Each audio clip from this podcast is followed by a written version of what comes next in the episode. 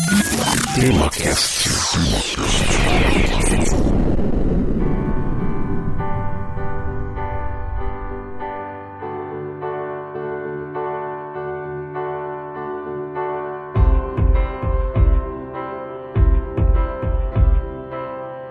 Muito bem, meus amigos, está começando mais um TemaCast. Aqui é Francisco Seixas e este é o TemaCast número 115, onde vamos falar da história da ciência.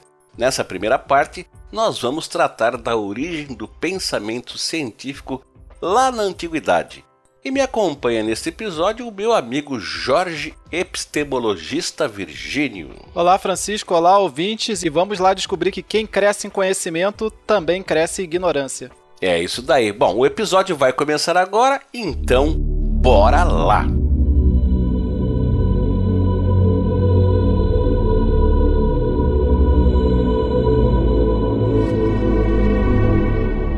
Pensar em ciência, a maioria das pessoas imagina uma busca sistemática que nos últimos dois séculos revelou mais informação sobre o universo do que tudo que sabia sobre ele nos primeiros 10 mil anos da história humana. Também imaginam os cientistas como uma irmandade unida pelo método científico, um conjunto imutável de preceitos a partir do qual experimentos são concebidos para produzir fatos despidos de qualquer parcialidade ou subjetividade, que se juntam como tijolos para alicerçar o sólido edifício da ciência com C maiúsculo. Outros ainda imaginam a ciência como um grande quebra-cabeça onde cada novo fato vai se juntando para formar uma imagem cada vez mais compreensível e coerente do universo. Tudo isso é muito bonito, é muito legal, mas está muito longe de ser verdade. Essa visão romântica de como a ciência é foi vendida pela mídia em geral. O dia a dia da vida acadêmica, no entanto, é bem diferente disso. A ciência não se trata de uma sociedade organizada de pessoas atreladas a regras que vão progressivamente escalando a pirâmide dos fatos rumo a um conhecimento cada vez mais perfeito do cosmos. Nada disso.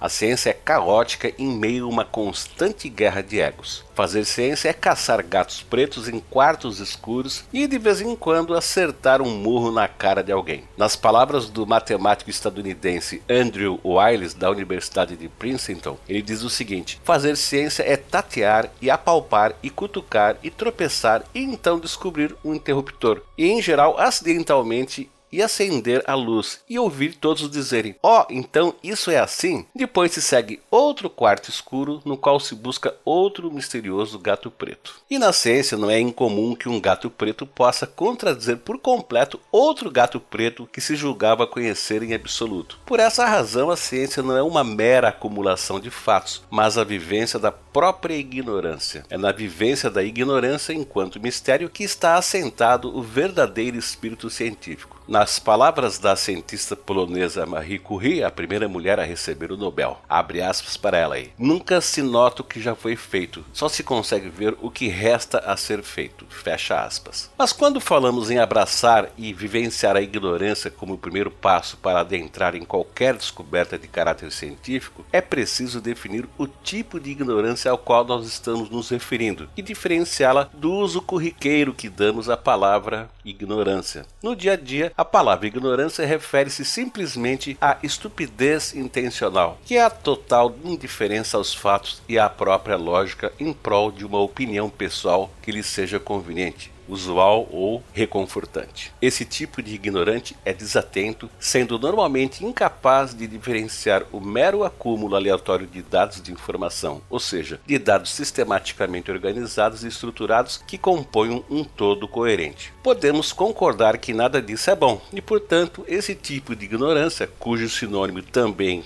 é burrice, é ruim para a ciência, bem como para a sociedade humana. A ignorância que estamos defendendo aqui como fundamental para o exercício da ciência é aquela que descreve uma condição particular do conhecimento, que é a ausência de um fato, compreensão, percepção ou clareza quanto a um fenômeno, ou seja, um evento que pode ser observado. Uma ausência que não é apenas uma falta de informação individual, mas uma lacuna comunitária no conhecimento, ou seja, algo que jamais foi respondido satisfatoriamente até hoje. A ignorância enquanto burrice fortalece as convicções pessoais, enquanto que a ignorância enquanto mistério as enfraquece. Afinal, é a pergunta e não a resposta que nos impulsiona. De modo geral, podemos dizer que se erra mais afirmando do que perguntando. O conhecimento é um tema extenso, mas a ignorância é um tema mais extenso ainda e também muito mais interessante. Segundo o filósofo grego Platão, o seu mestre Sócrates teria dito que só sei que não sei. Já o filósofo chinês Confúcio teria dito, de acordo com os seus discípulos, que conhecimento resumia-se a dizer que você sabe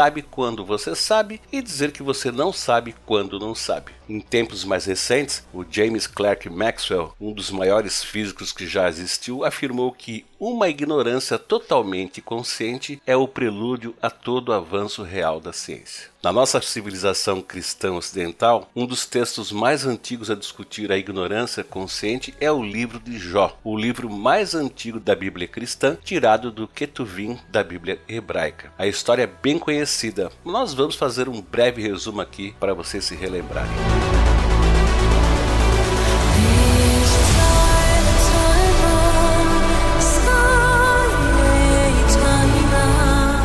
No livro de Jó, somos apresentados a um sacerdote da terra de Uz, chamado Jó, cujo nome significa perseguido ou odiado em hebraico, descrito pelo próprio Deus como o homem mais íntegro da terra. Mesmo reconhecendo a retidão de Jó, Deus decidiu, por razões nunca explicadas, submetê-lo a todo tipo de sofrimento, fazendo com que perdesse de uma só vez todas as suas propriedades, todos os seus filhos e ainda por cima a sua saúde. Tamanha foi a desgraça de Jó que todos em Uz se afastaram dele, temendo que a a ira de Deus caísse sobre eles também. Afinal, se o Jó estava lascado com Deus, ninguém queria ser amigo dele. Jó foi então visitado por três de seus antigos amigos, Elifaz, Bildad e Zofar. Apesar de serem testemunhas de que Jó era um homem de moral irrepreensível, seus amigos também estavam convencidos de que ele havia cometido alguma transgressão. Para o povo de Uz, o universo funcionava de acordo com o seguinte modelo: Deus faz coisas boas para quem pratica o bem e Deus faz coisas más para quem pratica o mal. Hoje nós chamamos esse tipo de crença de teologia da retribuição. Logo, se Jó estava sofrendo um castigo divino, ele tinha que ter cometido alguma ofensa contra Deus. Dessa forma, os amigos de Jó esperavam que ele confessasse o seu pecado para que então os quatro pudessem clamar a Deus por misericórdia. No entanto,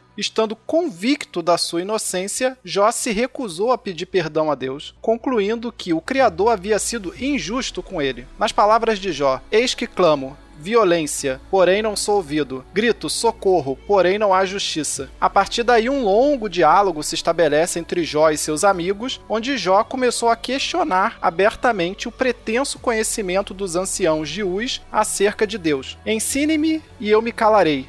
Mostre-me onde errei. O que provam os argumentos de vocês? Enquanto os amigos de Jó insistiam na bondade e na justiça infalível de Deus, Jó argumentava que não só a sua situação era injusta, mas que toda a criação estava permeada de injustiça das quais Deus era cúmplice ou indiferente. Abre aspas. Os maus mudam as divisas das terras e fazem pastar o rebanho que roubaram. Empurram diante de si o jumento do órfão e tomam em penhor o boi da viúva. Arrancam o órfão do seio materno, tomam em penhor Senhor as crianças do pobre. Sobem da cidade os gemidos dos que estão para morrer, e as almas dos feridos clamam por socorro. O homicida levanta-se quando cai o dia, para matar o pobre e o indigente. O ladrão vagueia durante a noite, mas Deus não vê mal nisso. Se não é assim, quem me desmentirá? Quem reduzirá a nada as minhas palavras? Fecha aspas. Irado e amargurado, Jó propôs então a Deus que lhe desse a chance de vê-lo, para que ele lhe dissesse pessoalmente que queixas ele, Deus, tinha contra ele, Jó. Temerosos de que as palavras palavras de Jó provocasse ainda mais a ira de Deus, os amigos imploraram para que Jó se calasse, afinal,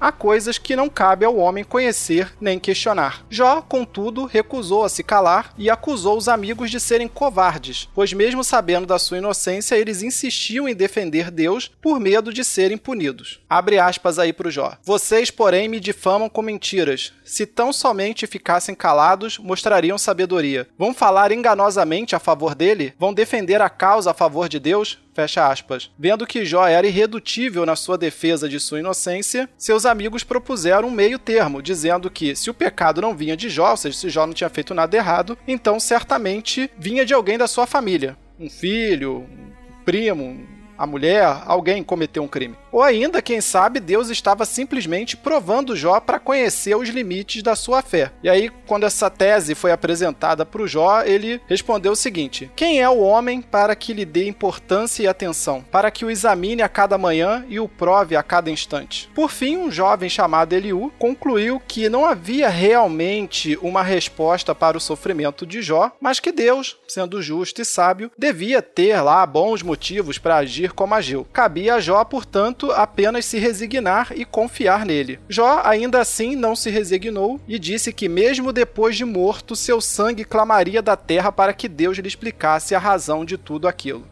Finalmente, Deus surgiu para Jó, como ele tinha pedido, e também para os seus amigos na forma de um redemoinho. Mas ao invés de responder aos questionamentos de Jó, Deus lhe retrucou com uma série de novas perguntas sobre a natureza do universo. Onde você estava quando lancei os fundamentos da terra? Sobre que repousam suas bases? Você já foi até a nascente do mar? Terá a chuva um pai? Quem gera as gotas do orvalho? Você conhece as leis do céu, regula sua influência sobre a terra? Confrontado com a sua própria ignorância, Jó percebeu que, não sendo ele capaz de falar nem mesmo da criação de Deus, muito menos poderia ele dizer do próprio Deus e das suas ações. Jó então se jogou no chão e disse a Deus: Meus ouvidos já tinham ouvido a seu respeito, mas agora os meus olhos o viram. No final, Deus repreendeu os amigos de Jó, que se consideravam sábios, eram homens, né, toda aquela região eram tidos como grandes teólogos, dizendo que tudo que eles tinham dito sobre ele eram loucuras, e os obrigou a doar parte de tudo que possuíam para aliviar o suplício de Jó. Já Jó, agora imerso por experiência própria no grande mistério que é a existência, teve sua saúde e seus bens restaurados, alcançando um novo patamar de sabedoria.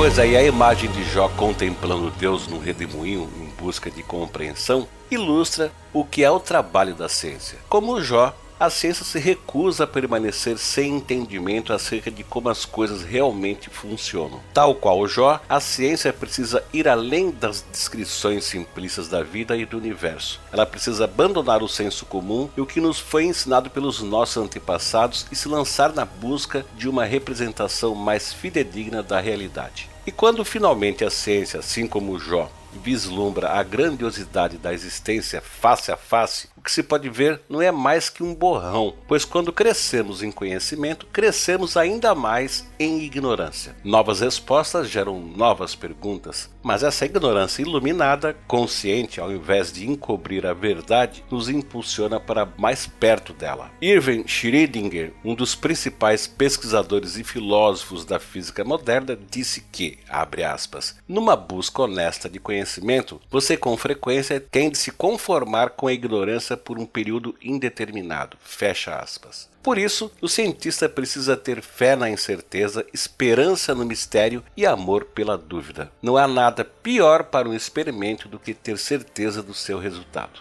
É possível compreender o mundo sem algum tipo de crença? A resposta para essa pergunta é um sonoro não. É impossível chegar a qualquer conclusão sobre a realidade se de início não assumirmos alguma coisa como sendo verdadeira. Na filosofia, essas crenças aceitas como verdade são chamadas de axiomas. Os axiomas são postulados que não podem ser nem demonstrados nem provados, mas são considerados como verdades evidentes por um determinado grupo. Só a partir desse um conjunto de crenças evidentes, isto é, de axiomas, podemos construir um modelo, ou seja, uma representação que dê sentido aos fenômenos que observamos no mundo. Mas o que diferencia a ciência da religião e a religião da simples superstição na busca pelo conhecimento, se no final de tudo depende de adotarmos uma crença? Bom, Francisco, a diferença está em como o indivíduo se relaciona com as suas crenças. Ambos, ciência, religião e superstição, buscam explicar o desconhecido. No caso da ciência, espera-se compreender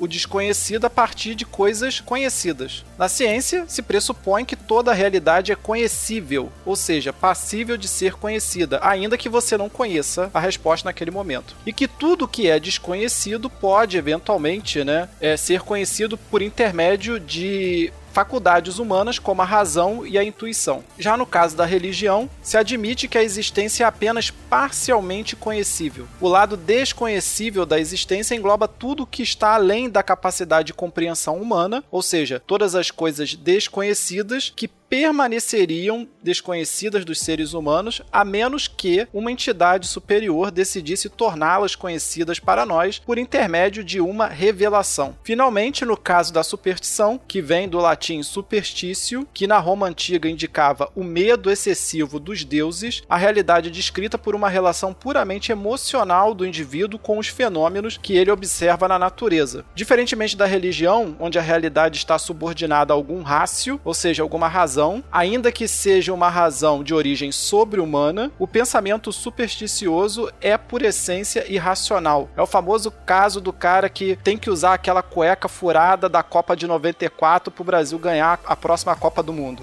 É, mais ou menos é, isso. É, não há nenhuma razão teológica ou científica para isso. É simplesmente ele se sente bem vendo jogos do Brasil na Copa usando uma cueca furada porque o Brasil ganhou a Copa de 94 quando ele estava com aquela cueca. É uma relação emocional com o fenômeno. Podemos resumir esse conceito, então, da seguinte forma: na ciência, as crenças são fundamentadas em coisas conhecidas, que normalmente nós vamos chamar de evidências. Na religião, as crenças são fundamentadas tanto em evidências quanto em revelações. Ou seja, em todas as religiões você tem alguma verdade, algum, algum axioma que foi revelado por uma entidade superior. Aí a Torá, que vai trazer os Dez Mandamentos, por exemplo, os Evangelhos, que vai trazer a mensagem do Cristo, que era a palavra de Deus encarnada, o Corão, que foi recitado pelo anjo Gabriel para o profeta Mohammed e etc. A gente vai ver isso aí em várias outras religiões. Por fim, na superstição, as crenças não possuem qualquer evidência, mas, é, como eu falei, elas vão se fundamentar em como a pessoa se sente a partir de um fenômeno aleatório. Então, o cara passou numa rua, aí ele, naquele mesmo dia, teve um problema grave na vida dele, ele vai cismar que toda vez que ele passa por aquela rua, alguma coisa de ruim acontece na vida dele, ou alguma coisa assim. É uma atitude emocional. Ambos os sentimentos, científico, religioso, e supersticioso tem sua origem na sensação de deslumbramento ou de perplexidade que sentimos diante da imensidão do cosmos e ou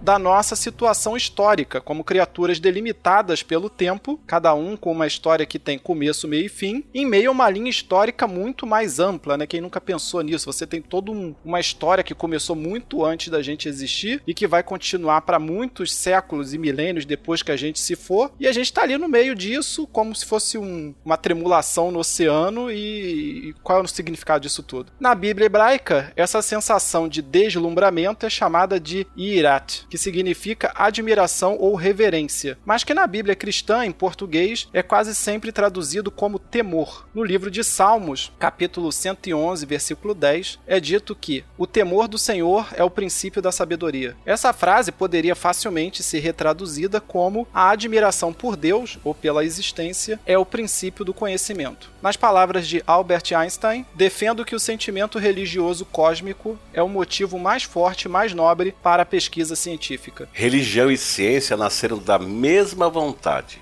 da crença de que a superstição, ou seja, a relação afetiva com a realidade, poderia ser superada pela compreensão das interrelações existentes entre os diversos fenômenos da natureza. Isto é, pelo conhecimento da harmonia interna, ou seja, das leis que regulam o funcionamento do universo. No início, religião e ciência eram muito misturadas e era bem difícil diferenciar uma coisa da outra. Por isso, os antepassados mais imediatos dos cientistas cientistas atuais foram os magos, que é um tipo de xamã ou sacerdote que existiu por todo o Oriente Médio, notadamente lá na Mesopotâmia e em algumas partes da África, como o Egito, o Sudão e a Etiópia. Esses magos receberam diversos nomes em diferentes países, mas a nomenclatura mago que usamos até hoje veio da língua persa e significa sábio. Essa palavra chegou até o Ocidente através do historiador grego Heródoto, que a grafou como magos, e aqui uma curiosidade: a palavra persa magu está ligada pela sua raiz indo-europeia à palavra portuguesa magistério, que significa tanto exercício da profissão de professor quanto autoridade doutrinal, moral e intelectual. Nos seus primórdios, os magos eram basicamente o que hoje nós chamaríamos de astrólogos, mas também se aventuravam na matemática, na química e principalmente na metalurgia, na botânica e etc. Em particular, os magos tinham grande fascínio pelas as leis das estrelas. Eles acreditavam que, conhecendo a lei das estrelas, poderiam não apenas prever o futuro, mas controlar o destino das pessoas e até mesmo o curso de eventos históricos. Acreditavam que, conhecendo as leis ocultas da natureza, o homem poderia controlar o universo e também a si próprio. O mais famoso de todos os magos foi o profeta persa Zaratustra, também conhecido como Zoroastro, que foi o fundador do zoroastrismo, apontadas por muitos pesquisadores como a primeira religião monoteísta da história. Mas essa polêmica aí não cabe nesse episódio, então fica para próxima. Uma outra curiosidade aqui, ó, o músico britânico Fred Mercury, que nasceu lá na Tanzânia, na ilha de Zanzibar, e a sua família eram adeptos do zoroastrismo. Foi só uma pitadinha de curiosidade aí. A primeira grande contribuição dos magos para o desenvolvimento da ciência se deu no estudo da astronomia. De fato, a astronomia é normalmente apontada como a mãe de todas as ciências. Isto porque foi graças ao desenvolvimento da astronomia que se introduziu um conceito muito utilizado por todos os cientistas hoje em dia, que é o conceito de modelo. Um modelo nada mais é que uma representação simplificada de algum objeto que tenta capturar a essência do seu comportamento. O primeiro modelo que se tem notícia foi uma representação do funcionamento do sistema solar feito pelos magos da Babilônia durante a primeira dinastia babilônica, lá por volta de 1800 a.C.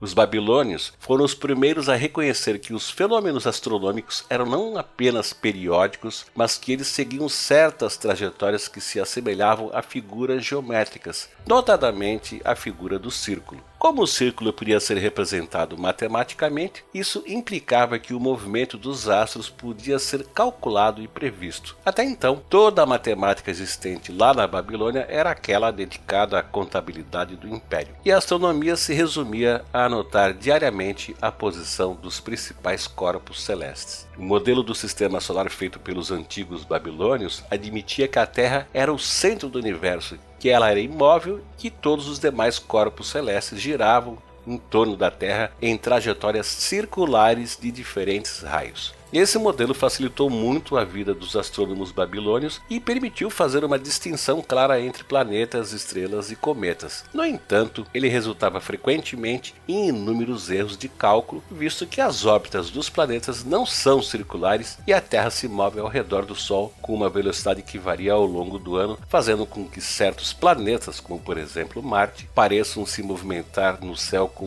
numa espécie de zigue-zague. Aliás, Francisco, esse movimento de zigue-zague que você citou era uma coisa que aterrorizava os gregos, né? Diz aí a, a lenda que o Aristóteles ele desafiava os alunos deles dizendo que eles tinham que salvar os fenômenos naturais, explicando por que, que os planetas retrocediam no seu movimento em determinadas épocas do ano. Bom, continuando aqui, né, para os babilônios, no entanto, essas discrepâncias entre seus cálculos e a realidade, elas eram normais porque ninguém esperava que o mundo exterior fosse descrito por um joguinho mental, algo que hoje nós chamaríamos de simulação. Como a matemática que era um jogo inventado pelos seres humanos, era inconcebível que a manipulação de números imaginários no modelo imaginário resultasse numa conclusão verdadeira acerca da realidade. Os modelos matemáticos eram ferramentas úteis, como por exemplo na elaboração de calendários, mas não podiam ser admitidos como verdade. Só o conhecimento empírico, ou seja, só a observação sensorial dos fenômenos naturais, podia dizer algo legítimo sobre a realidade. Sendo os modelos matemáticos um produto da mente humana, os resultados que produziam eram, por definição, fictícios. E essa dicotomia entre modelos modelo e realidade acabou se tornando um grande debate filosófico que se arrasta até os dias de hoje, principalmente porque a física moderna está fundamentada unicamente em abstrações matemáticas que se adequem aos fenômenos. A gente vai votar nisso no momento oportuno, mas o grande debate é: a matemática foi criada pelos seres humanos ou nós apenas a descobrimos? O universo é matematicamente construído ou a descrição matemática é apenas a linguagem que nós, os humanos, desenvolvemos para descrevê-lo? Fica aí essas perguntas. Grandes perguntas, Francisco. Mas outro pessoal que seguia essa linha de pensamento empirista dos babilônios eram os egípcios. Tal como os babilônios, os egípcios apenas admitiam como verdadeiro o conhecimento obtido por experimentação. Em termos de astronomia, os egípcios não foram muito além dos babilônios. Eles tinham ali uma, uma certa equivalência nesse tipo de ciência, e a sua principal preocupação eram as cheias do Nilo. E foram justamente as cheias do Nilo que propiciaram uma das principais contribuições do Egito para a ciência em geral, que foi o desenvolvimento da geometria. Todos os anos, quando as cheias do Nilo terminavam, a civilização egípcia era obrigada a redistribuir as terras cultiváveis ao redor das margens do rio aos seus antigos proprietários. Então tinha que cara lá medir e falar: ah, esse cara tinha 4 metros quadrados, 40 metros quadrados, não sei quantos metros quadrados. Assim, os egípcios acabaram desenvolvendo inúmeras receitas de bolo usando cordas com nós para calcular rapidamente áreas e volumes. Por exemplo, a área de um triângulo é igual ao produto da sua base com a sua altura dividido por 2, essas regrinhas assim. O documento mais importante acerca da geometria egípcia ainda existente é o Papiro de Hind, que foi escrito em 1650 antes da Era Comum por um escriba chamado Amoses, onde ele detalha a solução de 85 problemas de aritmética e geometria. As principais heranças da matemática egípcia para a ciência moderna foi o sistema decimal, que a gente emprega até hoje, e o teorema de Pitágoras, que foi inventado pelos egípcios, mas ficou famoso através do filósofo grego. Então a gente fala até hoje que é de Pitágoras, mas na verdade era uma coisa que já era conhecida dos matemáticos egípcios. Devido aos processos de mumificação, os egípcios também se destacaram no desenvolvimento da medicina, Tendo um bom conhecimento empírico de anatomia, os médicos egípcios foram os primeiros a criar especialidades médicas. Assim, no Egito Antigo já havia oculistas, ginecologistas, dentistas, cirurgiões, cardiologistas, etc. Os egípcios sabiam tratar fraturas com bastante habilidade, bem como realizar operações simples, inclusive cirurgias plásticas. Principalmente no nariz, que os egípcios gostavam de deixar o nariz assim bem triangular. Talvez tenha sido aí que surgiu o teorema de Pitágoras, mas eles faziam esse tipo de cirurgia com uma certa frequência, né? na elite, claro cara, isso aí é uma maldade, cara. Isso, isso aí é uma maldade da sua parte, né? Cara? O que? Do teorema de Pitágoras? Quem é que quer um nariz triangular pra, por, por causa do teorema de Pitágoras, cara? É, porque eles achavam que era, uma, que era uma forma perfeita. Tem aquele nariz, sabe aquele nariz que forma assim um triângulo reto? Um triângulo retângulo? Tá certo, dizendo. tá certo. É, bom, lá. o papiro de Edwin Smith, originário da primeira dinastia egípcia, lá entre os anos de 2920 antes da Era Comum e 2770 antes da Era Comum, contém uma descrição detalhada de vários procedimentos cirúrgicos egípcios. A medicina egípcia também nos legou o conceito de protocolo experimental. O papiro de Ebers é o primeiro documento conhecido a apresentar uma lista de procedimentos a serem empregados nas diferentes fases do tratamento de um paciente ou no estudo de uma enfermidade desconhecida O estabelecimento de um corpo de regras para a realização de uma pesquisa é hoje uma das bases do moderno método científico. Outra contribuição dos egípcios para a ciência moderna foi através da sua alquimia, que influenciou toda a alquimia ocidental até o final da Idade Média. A alquimia, de onde se originou a química moderna, ainda hoje carrega o nome dos antigos egípcios, pois é, uma das origens mais prováveis da palavra química é que ela venha da palavra árabe egípcia al-Kemet, e Kemet era o nome do Egito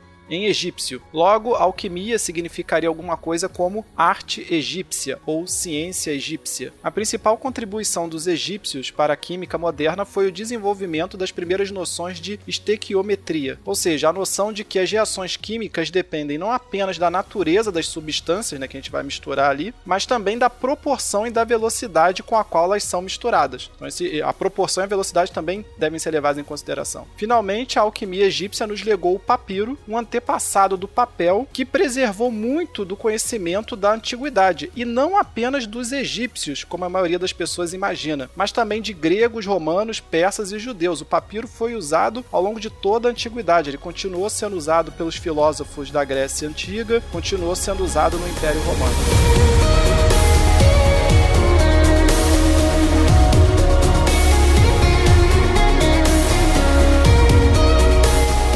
A China, né, diferentemente do pensamento corrente no Ocidente e no Oriente Médio, onde o universo era entendido como uma criação, uma espécie de projeto de engenharia, para os chineses eles viam o universo como um organismo. A força ou energia fundamental desse organismo era chamada de Qi. Escreve-se QI e pronuncia-se Qi. O Qi se manifestava como dois princípios, o Yin, que é o princípio feminino associado às trevas e à umidade, e o Yang, o princípio masculino associado à luz solar e ao calor. As coisas nunca são inteiramente yin ou yang. As duas forças sempre se combinam em vários graus. Do ponto de vista material, os chineses acreditavam que tudo era formado por cinco elementos primordiais: a água, o metal, a madeira, o fogo e a terra. Cada um tinha características diferentes, mas também poderes complementares. Por exemplo, a madeira dominava a terra porque pode escavá-la. O metal domina a madeira porque pode esculpi-la. O fogo domina o metal porque pode derretê-lo. A água domina o fogo porque pode apagá-lo. E a terra domina a água porque pode represá-la. Para os antigos chineses, essas forças e elementos produziam os ritmos cíclicos da natureza, ou seja, as estações, os ciclos de nascimento e morte, o movimento do Sol, das estrelas e dos planetas. Uma vez que tudo é composto do fluxo do Qi, então tudo está unificado. Logo, a noção de átomo como uma unidade básica de matéria seria muito estranha ao pensamento tradicional chinês, assim como a ideia de que a matemática pudesse prever o comportamento de fenômenos naturais. Um organismo possui vontade própria e não pode ser descrito por leis imutáveis.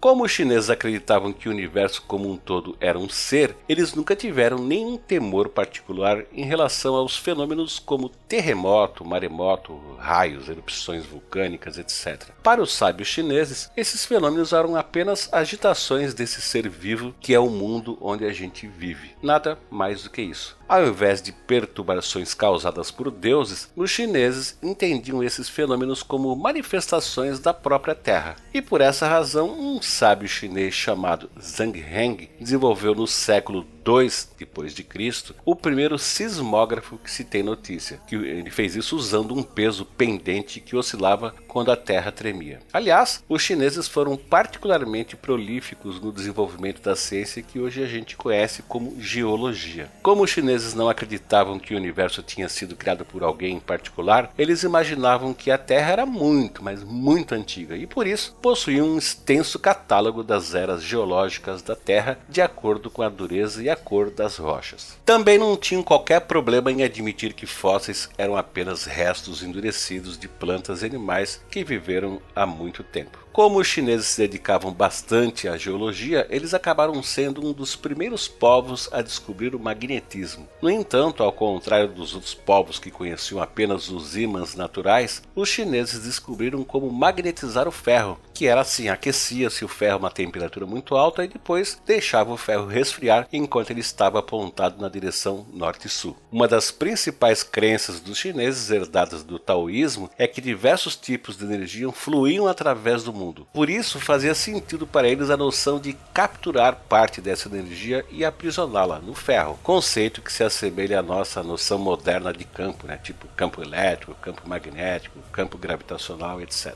Essa crença de aprisionar certas energias propiciou também o desenvolvimento da pólvora. Curiosamente, a pólvora foi descoberta por acaso por volta ali do ano 1000 né, da nossa era, quando os alquimistas chineses tentavam desenvolver um elixir para liberar o fluxo do Qi da pessoa, né, do indivíduo, e aumentar a sua longevidade. O resultado acabou sendo o elemento explosivo que a gente conhece hoje que se chama pólvora. Em relação à estrutura do universo, alguns dos primeiros mapas estelares chineses mostram que eles tinham uma certa noção da curvatura da Terra e sabiam como representar em um mapa bidimensional elementos de um espaço curvo. Eles acreditavam que os astros como o Sol, a Lua e as estrelas flutuavam no espaço vazio impulsionados pelo vento. Apesar de a astronomia chinesa não ter sido tão prolífica quanto a babilônica, os astrônomos chineses nos legaram um longuíssimo registro das atividades celestes que eles observaram que remonta a datas muito antigas. Essas anotações ainda hoje são utilizadas pelos astrônomos modernos. Finalmente, destacamos uma das mais importantes contribuições chinesas para o progresso científico, que foi a, invenção do papel. O papel foi inventado no ano de 105, né, depois de Cristo, pelo alquimista chinês Kai Lun. Para produzir o papel, era feita uma massa com fibras de árvores e trapos de tecidos que eram cozidos e esmagados. E em seguida, eles espalhavam sobre um tipo de peneira que era feita com bambu e panos esticados, né? E deixavam essa massa aí secar ao sol. Sem o papel, muito do progresso científico ocorrido na Idade Moderna não teria sido possível, já que uma das molas propulsoras do conhecimento é justamente a divulgação. Quanto mais o conhecimento é difundido e vulgarizado, maior maior é a chance de que ele induza a novas descobertas. Está aí a contribuição muito bacana dos chineses.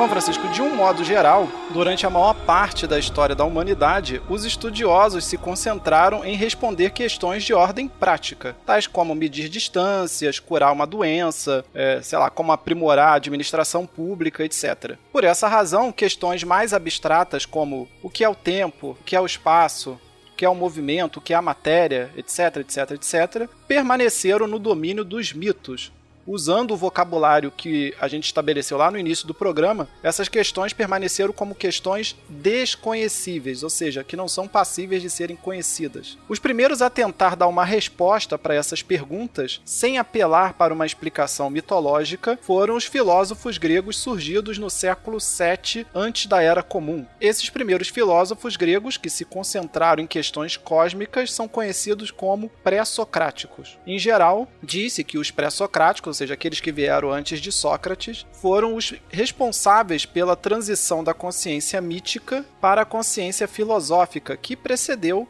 a atual consciência científica acerca da realidade. Antes do surgimento dos pensadores pré-socráticos, os gregos imaginavam que tudo o que existe no universo havia nascido de relações sexuais entre os deuses. Então, se você pegar a mitologia grega, você vai ver que uma planta, uma montanha, o que seja, tudo vai surgir porque um, um deus fez sexo com uma outra deusa e aí surgiu aquilo ali. Os filósofos pré-socráticos, entretanto, abandonaram essa ideia e propuseram uma nova cosmologia, ou seja, uma nova explicação para a origem e o funcionamento do universo, baseada unicamente e exclusivamente no que eles chamavam de logos, que é a argumentação ou discurso racional, também significa palavra, também significa razão. A gente até chegou a falar sobre essa palavra logos no episódio que a gente fez esse ano sobre o cristianismo. Então eles achavam que existia esse logos, que é a razão ou o discurso racional, e o universo está constituído por isso. Então a principal crença dos pré-socráticos era que todo o universo era uma construção racional e, portanto, era conhecível por intermédio da razão. Como os pré-socráticos ocuparam-se principalmente do estudo da natureza,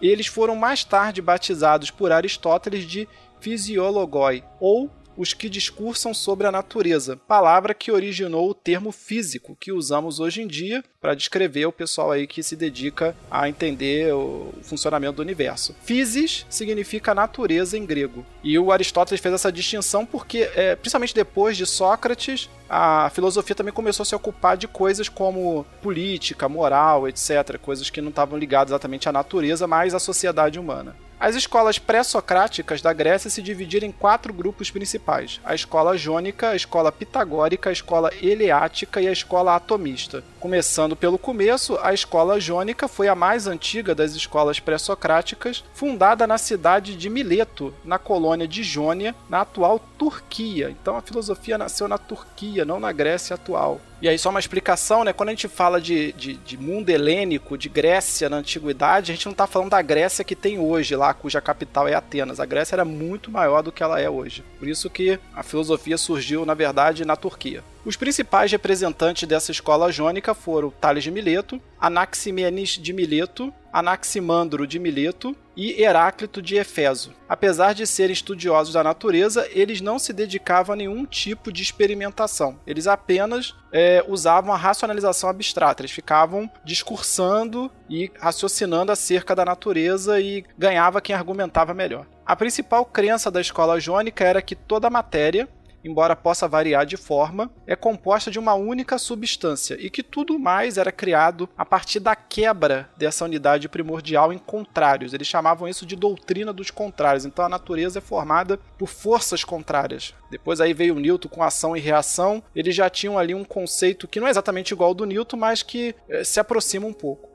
Tales de Mileto, fundador da escola e considerado o primeiro filósofo ocidental, considerava que a substância primordial do qual a matéria era composta era a água. Já Heráclito de Efeso pensava que era o fogo, enquanto que Anaximenes de Mileto achava que era o ar. Já o Anaximandro, por sua vez, dizia que não era nenhum nem outro, mas um elemento que ele batizou de apeiron, que significa ilimitado em grego. Então havia uma energia, uma força ilimitada apeiron e todas as coisas eram feitas disso.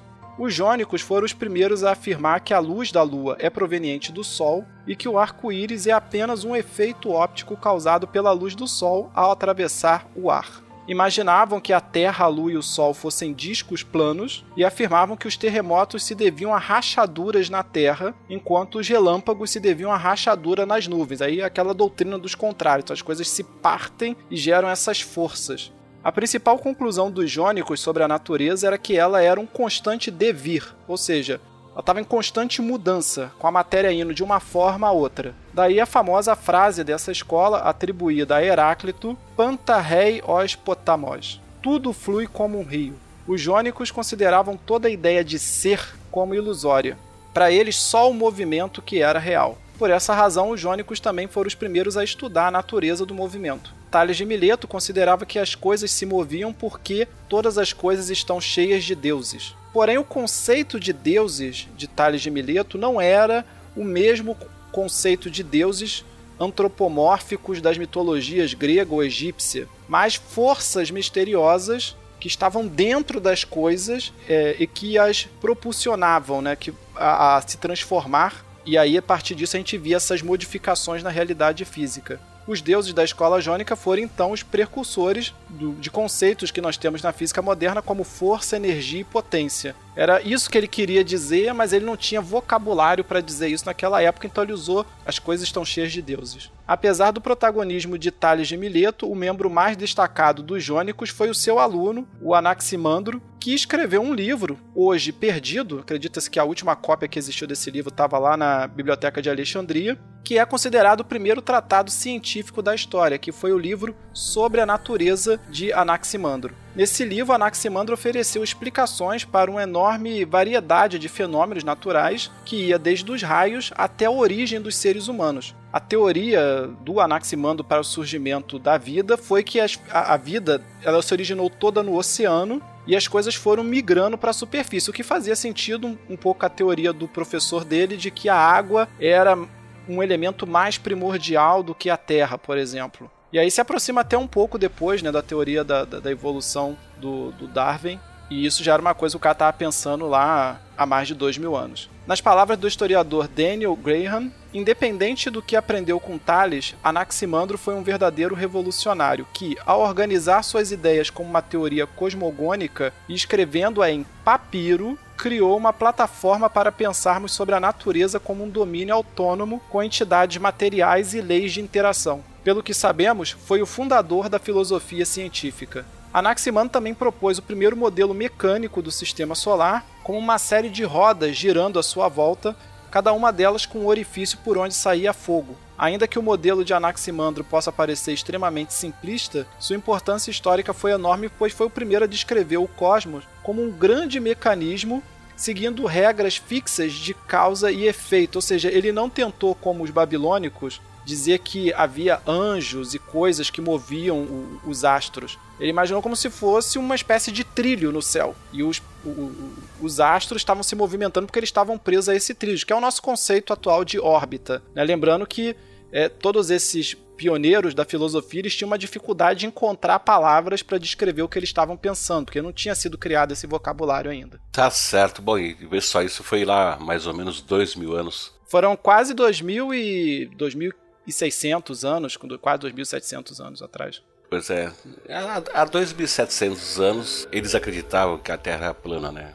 Então isso demonstra que hoje nós estamos progredindo para trás, né? Porque acredite se quiser, né? Tem gente defendendo que a Terra é plana. Eu acho que há 2.700 anos atrás nós tínhamos pessoas que conseguiam fazer o melhor com pouco que eles tinham, né? E hoje tem gente fazendo cada vez mais besteira com muito que a gente tem. Exatamente. Mas nós vamos seguir aqui com as nossas escolas. A escola pitagórica surgiu na cidade de Crotona, lá no sul da atual Itália, e recebeu esse nome pois foi fundada por Pitágoras de Samos, aquele mesmo do teorema de Pitágoras. Diferentemente dos jônicos, os pitagóricos misturavam ao seu discurso racional da natureza elementos de caráter místico. Pitágoras teria afirmado que a sabedoria plena e completa pertence aos deuses, mas que os homens podem e devem desejá-la. Na juventude, o Pitágoras havia sido iniciado tanto na escola jônica quanto na religião de mistérios grega, onde foi discípulo de uma profetisa chamada Temestocleia. Foi um dos mais famosos oráculos de Delfos e que alguns historiadores acreditam que ela teria sido a sua irmã. Pitágoras também passou muitos anos estudando com os matemáticos egípcios e foi lá do Egito que ele trouxe o tal do Teorema de Pitágoras, é como você já havia dito antes. Por essa razão, os pitagóricos acabaram sendo cruciais para o desenvolvimento da matemática grega. Inclusive, foram eles que inventaram essa palavra matemática, que traduzido do grego significa algo como aquilo que se pode aprender.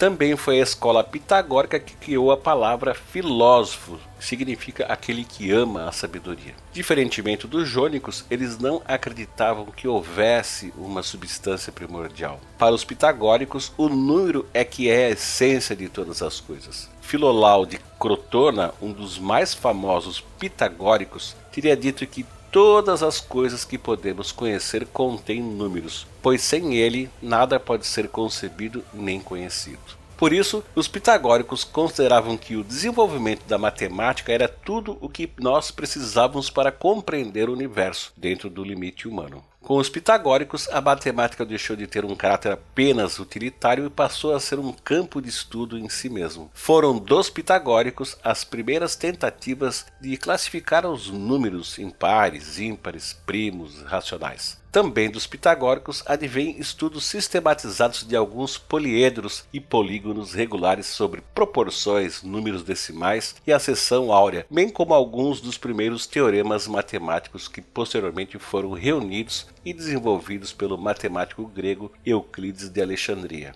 Outro pioneirismo dos pitagóricos foi ter sido os primeiros, que se tem a notícia, né, a teorizar que a Terra não é o centro do universo. Mais precisamente, Filolau de Crotona disse que o que estava no centro do universo era uma chama divina que o criou a qual batizou de Cidadela de Zeus. Isso foi descrito por Aristóteles no seu livro intitulado Sobre os Céus, onde ele diz assim: A maioria das pessoas afirma que a Terra ocupa o centro do universo, mas os filósofos italianos, conhecidos como pitagóricos, acreditam em outro arranjo. Para eles, no centro está o fogo, e a Terra é apenas uma das estrelas. Bom, a concepção pitagórica de que a Terra não era o centro do universo foi uma das inspirações para que Copérnico pudesse propor o heliocentrismo mais de 1500 anos depois. É, inclusive ele diz isso, né? No livro que ele escreveu sobre o heliocentrismo, ele fala que foi lendo os pré-socráticos ou pessoas que citavam os pré-socráticos, né, como Plutarco, que ele começou a pensar nessa possibilidade. Então não é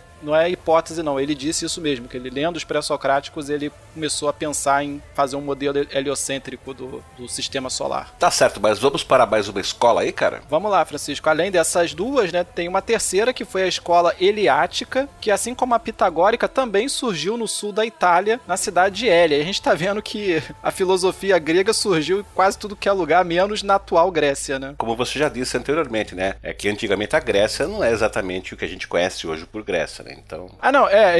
E um dos motivos porque as colônias, né, tanto lá na Turquia quanto da Itália, puderam desenvolver a filosofia é porque o centro do poder estava no que hoje é a atual Grécia. E era mais difícil, vamos dizer assim, você falar alguma coisa diferente nessa dentro da, da, da, Grécia, do núcleo duro da Grécia, do que nas colônias. Nas colônias, o controle governamental era menor, controle dos sacerdotes, etc. Então havia uma liberdade de pensamento maior. Então não é à toa, não é coincidência que os filósofos foram para as beiradas do Império Grego, vamos dizer assim. Exatamente. Vamos adiante então. Os seus principais representantes né, dessa escola eliática foram Xenófanes de Colofão, que foi o seu fundador, junto com Parmenides de Eleia e Zenão de Eleia. A principal crença dessa escola era que a experiência sensorial com a realidade isso que a gente absorve com os nossos cinco sentidos é apenas ilusão, então não produz conhecimento verdadeiro. Diferentemente dos jônicos, eles consideravam que o ser e não o devir era o fundamental, ou seja, aquelas coisas que não mudam é que de fato nos dizem alguma coisa importante sobre a realidade. Não os processos que elas geram, não os processos que elas sofrem. Para os eleáticos, toda mutação é ilusória. Por isso, eles negavam a existência do movimento e do vazio. Eles achavam que o movimento era uma ilusão, também não existia nenhuma noção de vazio. Para ilustrar a diferença de pensamento entre jônicos e eliáticos, vamos dar um exemplo utilizando o conceito de frio e calor. Para o Heráclito, que era da escola jônica, o frio e o calor eram contrários, igualmente verdadeiros, e o que havia de importante neles era o processo de transformação do frio em calor e do calor em frio. Era sobre isso que a gente gerava conhecimento, esse processo. Já o Parmenides, ele vai dizer que não, que esse devir entre frio e calor é uma ilusão. A única coisa que existe de fato é o calor. O frio não possui identidade. Ele é meramente a ausência de calor. Então, como o frio é um não ser, não é possível produzir conhecimento a seu respeito. E aí ele tem né, uma certa razão, porque se você for em qualquer biblioteca, você vai encontrar vários livros sobre transferência de calor, mas ninguém fala sobre transferência de frio, porque não tem como fazer um discurso racional sobre o frio frio é menos calor. E agora a última escola que foi a escola atomista, que ela foi fundada em Abdera, na atual Grécia, sendo seus principais representantes o Leucipo de Abdera, que foi o seu fundador, e o Demócrito de Abdera. A sua principal crença era que o universo era composto por átomos, ou seja, partículas indivisíveis, e pelo vácuo, que é o espaço vazio onde esses átomos se moviam, né? E a principal disputa entre os atomistas era se o movimento do átomo seria determinístico ou aleatório. Era essa a grande questão deles. Pois é, Francisco, mas aí no século V antes da Era Comum, ou seja, aí mais ou menos 2500 anos atrás, a filosofia grega começou a ser sistematizada por Sócrates e pelo seu discípulo Platão. Segundo Friedrich Nietzsche, a pior coisa que já aconteceu na filosofia, né? Já que o, o Nietzsche achava que o Sócrates era o cemitério da filosofia, né? que ele limitou demais a, o pensamento. Mas como é que ele pode afirmar isso, cara, se o Sócrates nunca escreveu um livro? Quem escreveu foi Platão a respeito disso. É, mas ele disse que começou com Sócrates. Sócrates não tinha nem que ter aberto a boca. Ele começou a matar a filosofia, a limitar a filosofia, entendeu? Pois é, bom, vamos adiante aí, cara. É, ele, o Nietzsche era um cara assim que, se ele pudesse, ele voltava no tempo e matava o Sócrates. Bom, como tudo que se sabe sobre o Sócrates, como o Francisco disse, foi escrito pelo Platão, a gente não sabe dizer muito bem qual era a diferença de pensamento entre os dois, se é que havia uma diferença de pensamento, né? Seja como for, eles podem ser vistos como herdeiros da escola pitagórica e também da escola eleática, visto que eles consideravam que o mundo sensível era fantasioso e resultava de um mundo puramente abstrato, o qual eles chamavam de mundo das ideias. Né? Lembrando que os pitagóricos diziam que tudo vinha dos números, então a ideia de mundo das ideias do Platão tem um resquício ali do misticismo da escola pitagórica. O Platão e o Sócrates acreditavam que tudo que existe nessa realidade material onde a gente vive é uma cópia, uma manifestação de algum arquétipo, algum modelo que existiria desde sempre no mundo das ideias. E esse mundo das ideias, descrito pelo Platão, era por essência matemático. Não por coincidência, disse né, que na entrada da Academia de Platão estava escrito: Quem não é geômetra, não entre. Ou seja, se você não gosta de matemática, não passa nem na porta da minha escola. Platão acreditava ter superado a dicotomia iniciada por jônicos e eliáticos acerca do fundamento da realidade, aquela discussão se seria o ser ou o devir, aquilo que é ou aquilo que, que se transforma. E por que, que o Platão achava que ele superou essa dicotomia? Para ele, o mundo das ideias era puro ser. Cada arquétipo, cada ideia era eterna e imutável e o mundo dos sentidos era puro devir, estando em permanente transformação para produzir cópias imperfeitas de curta duração desses mesmos arquétipos. Ele vai até introduzir um outro componente que é o demiurgo, seria aquela inteligência que está, que tá, vamos dizer assim, brincando com a matéria e transformando ela em, em cópias dessas ideias perfeitas. Bom, como o mundo material está em constante mutação aí devido a essa ação do demiurgo do, do, Platão, o verdadeiro conhecimento só pode ser construído com base no mundo das ideias. Daí a importância da matemática. Por exemplo, observando a natureza, nós jamais poderíamos pensar num círculo, porque não existe um círculo no mundo material, apenas formas circulares que se aproximam da noção de círculo. Contudo, a ideia, né, a fórmula matemática do círculo nos permite conhecer propriedades gerais de todos os objetos materiais, né, todos os objetos que existem aqui nessa nossa realidade, que possuam formato circular. Sem que para isso a gente precise estudar todos os objetos circulares um a um. Ou seja, tudo aquilo que você sabe sobre uma roda, você sabe sobre todas as rodas. Você não precisa estudar cada roda individualmente. Como Sócrates e Platão entendiam que o verdadeiro conhecimento só podia ser alcançado pela compreensão do mundo perfeito e imutável lá das ideias, eles concebiam a prática filosófica como essencialmente teórica, proporcionando por meio da abstração o abandono do mundo sensível e a superação da experiência empírica, entendida por eles como sempre enganosa. E tá aí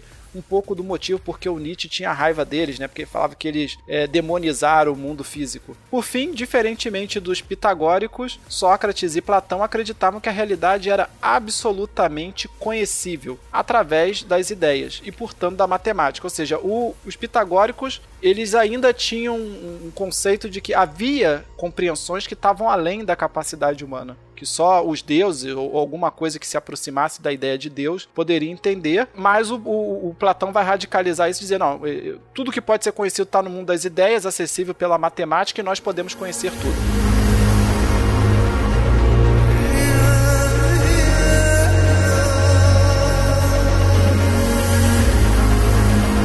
E agora nós chegamos naquele que de longe é o mais importante filósofo da natureza da antiguidade, que é o Aristóteles. Boa parte da sua obra filosófica foi dedicada ao estudo da epistemologia, ou seja, o estudo do conhecimento, o que pode ou não pode ser conhecido e através de quais métodos e como classificar o conhecimento, etc. Apesar de ter sido membro da Academia de Platão por 19 anos, Aristóteles discordava de Sócrates e de Platão quanto ao problema da mutabilidade. Segundo Aristóteles, considerar que havia um mundo dos sentidos e outro das ideias duplicava a realidade, que era uma redundância desnecessária. Para ele, tudo que existe está no universo que podemos observar e ponto final. Quanto à mutabilidade da matéria, Aristóteles propôs um novo conceito. Só há uma realidade, que é este universo, mas com duas dimensões: a matéria e a forma. Imaginem uma mesa de madeira. A matéria que compõe a mesa, na visão de Aristóteles, seria a sua identidade, o que há de particular nela, o que lhe dá cor, textura, temperatura, volume, ou seja, tudo o que pode ser percebido pelos nossos sentidos. Ao passo que a forma de mesa seria o que ela possui de geral, que é o seu arquétipo. Na visão de Aristóteles, a forma mesa podia ser potencialmente alterada, mas a matéria que compõe a mesa seria eterna. Aristóteles negou a existência de uma matéria pura sem qualquer forma, assim como defendeu que a forma pura só poderia estar relacionada a um ser divino que ele chamava de motor imóvel. Assim, o conhecimento humano só poderia ser construído empiricamente a partir de uma relação direta com a matéria e a forma contida nos fenômenos. Para explicar a constituição dos corpos, Aristóteles utilizou-se em parte da teoria dos quatro elementos primordiais que seriam terra, água, ar e fogo, criada pelos pré-socráticos. Esses quatro elementos formariam todos os seres do chamado mundo sublunar, ou seja, o mundo terrestre que existia abaixo da Lua. Já o mundo que havia acima da Lua era composto por um outro elemento, que era o éter, também chamado de quinta essência. Para Aristóteles, todos os corpos celestes seriam compostos de éter, e por isso é que eles flutuavam, né? E estariam presos a esferas cristalinas. O cosmos aristotélico era composto por várias esferas concêntricas. A Terra, considerada imóvel, ocupava o centro desse conjunto. Ao redor da Terra encontravam-se os quatro elementos, cada qual em seu lugar natural. E nesse conjunto, no nosso mundo terrestre sublunar, tudo possuía princípio, meio e fim. Já no mundo celeste, né, o supralunar, os corpos eram totalmente incorruptíveis, ou seja, não estavam sujeitos a transformações. O mundo celeste começaria na Lua e terminaria nas estrelas, que estavam fixas na esfera mais afastada da Terra. O universo, na visão de Aristóteles, era finito e eterno, tendo sempre existido. Além do limite das estrelas fixas, não havia nada, nem mesmo espaço, visto que para Aristóteles não era possível haver espaço separado de um corpo, ou seja, ele não não havia a ideia de vácuo ou de vazio. O estudo do movimento recebeu particular atenção de Aristóteles. Ele classificava os movimentos em dois tipos: o natural e o violento. O violento seria todo movimento imposto a um objeto e só existiria no mundo terrestre. Já o movimento natural ocorreria tanto na Terra quanto no céu. No caso do céu, o movimento natural seria circular e eterno.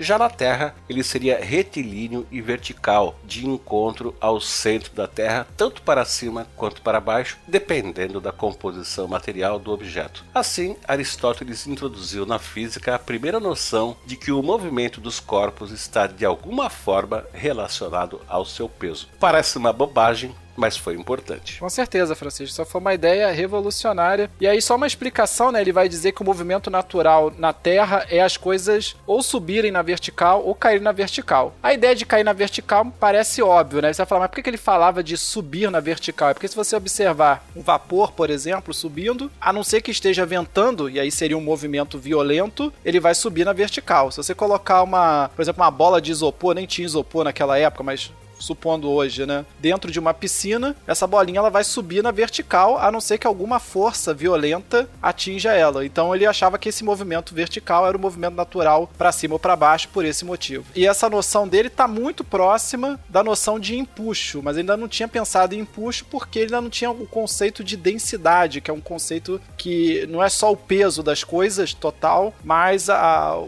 o quão denso elas são, né? Por isso que a bolinha de isopor sobe dentro d'água ao invés de, de afundar como seria uma bola de chumbo, por exemplo. De um modo geral, Aristóteles considerou que a velocidade do movimento de um corpo qualquer seria proporcional à força aplicada a ele e inversamente proporcional à resistência do meio onde o objeto se movimenta.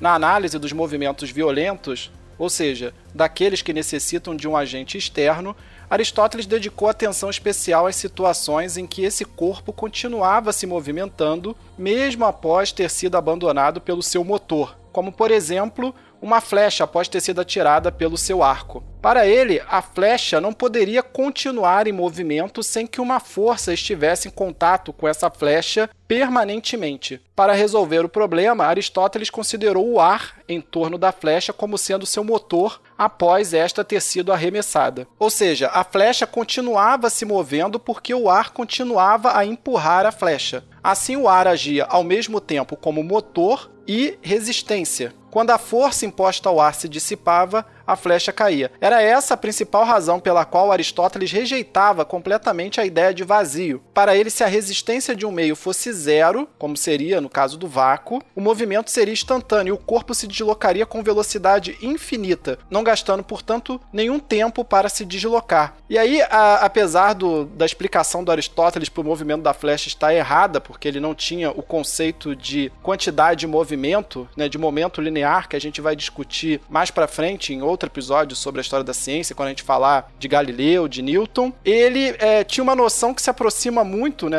a noção de movimento muito próxima do conceito de onda, de como as ondas se movimentam, tanto ondas mecânicas como ondas eletromagnéticas. Então, por exemplo, a, a luz tem uma velocidade finita justamente devido às características do meio eletromagnético, que é o próprio campo eletromagnético. E aí, só para não ficar uma coisa muito difícil, é, o campo eletromagnético, a gente discutiu isso no episódio que a gente fez sobre eletricidade, ele permeia todo o universo. Não existe nenhum ponto do universo que não exista campo magnético. Não existe vácuo eletromagnético. Né? Todos os pontos do universo possuem campo eletromagnético. E a luz é uma perturbação, é uma excitação ondulatória desse campo eletromagnético. E o campo eletromagnético ele tem algumas propriedades que a gente chama de permissividade elétrica e permeabilidade magnética, que é o quanto ele consegue armazenar de energia na forma desses campos, e a velocidade da luz está diretamente ligada a essas propriedades do campo. Então a velocidade da luz não pode ser infinita ou de nenhuma outra onda eletromagnética, justamente porque as propriedades do meio limitam também essa velocidade. Então o conceito do Aristóteles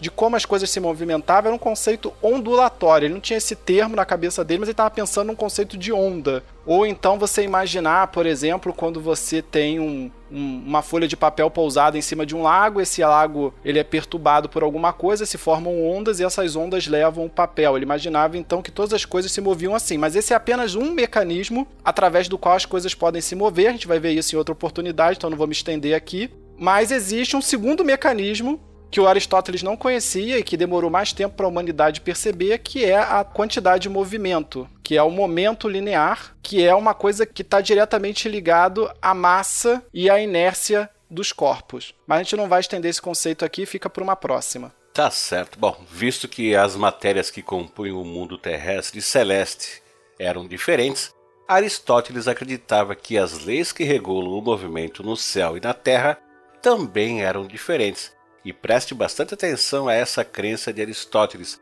sobre a diferença de natureza entre o céu e a terra. Esse foi um ponto fundamental no desenvolvimento da física. Finalmente, Aristóteles estudou também os seres vivos. Foi dele a primeira tentativa de classificar os seres vivos em grupos. Num primeiro estágio estavam os vegetais, possuidores de uma alma que lhes dava as faculdades de nutrição e reprodução. A seguir vinham os animais, com uma alma que lhes garantia as duas capacidades anteriores e mais outras duas, que eram a locomoção e sensibilidade, ou seja, elas podiam sentir prazer e dor. E por último estava o homem com uma alma que possibilitava, além das quatro capacidades anteriores, mais uma, que era a razão, que o colocava no ponto culminante da escala dos seres vivos, pois além de sentir, podia organizar as informações com o seu intelecto. As almas davam a cada ser vivo uma finalidade no cosmo. Como Aristóteles vinha de uma família de médicos, ele fez estudos bastante aprofundados da anatomia de diversos seres vivos através de dissecações. Suas análises levaram-no a separar os animais em vivíparos e ovíparos, no que tange ao processo de geração de novos seres e em sanguíneos e não sanguíneos, quanto à presença ou à ausência de sangue. Apesar de reconhecer que os animais eram formados como toda a matéria existente pelos quatro elementos, ele atribuiu ao fogo um papel preponderante nos seres vivos. O excesso de fogo nos animais seria a razão deles produzirem calor. Além de mais calor, os animais possuiriam um fôlego vital, que era chamado de pneuma, que era transferido aos novos seres pelo macho. A fêmea, segundo Aristóteles, tinha apenas a função de abrigar e nutrir o feto. O espírito era sempre masculino. Nos dias de hoje, Aristóteles certamente seria massacrado. Bom, a filosofia da natureza de Aristóteles influenciou muitos estudos medievais. Algumas de suas ideias estiveram explicitamente no centro dos debates científicos até meados do século XIX.